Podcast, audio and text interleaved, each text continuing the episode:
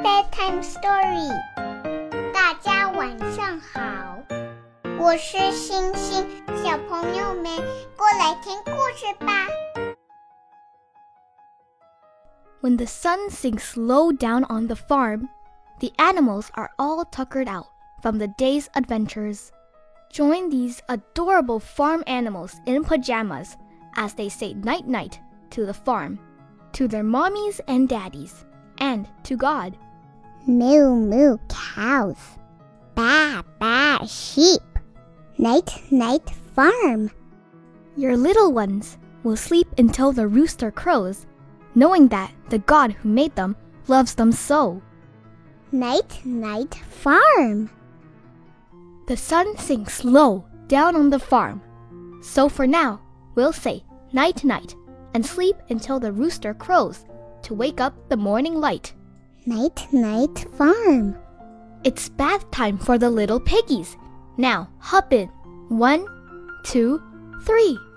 But all their muddy splashing means a big old bath for me.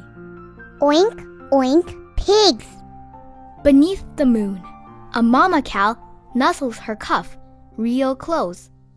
Then mama hums a lullaby, the sound I love the most. Moo moo cow.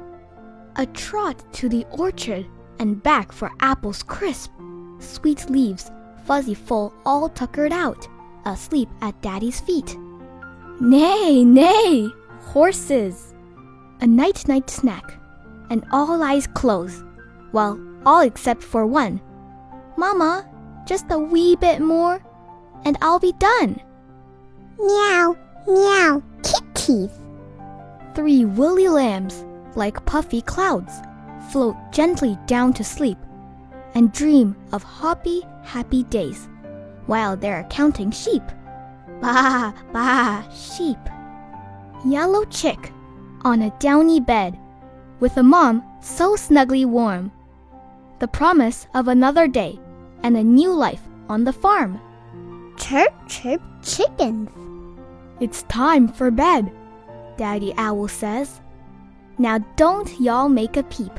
A soft, sweet silence fills the air, and owlets drift to sleep.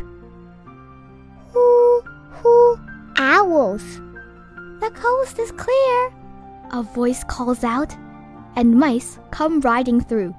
A hayride while the whole farm sleeps under the midnight blue. Squeak squeak mice. Mice and pigs, chickens and cows, squeak, oink, cheep, and moo. Oh, the animals God has made. And hey, He made me too. Night, night, God.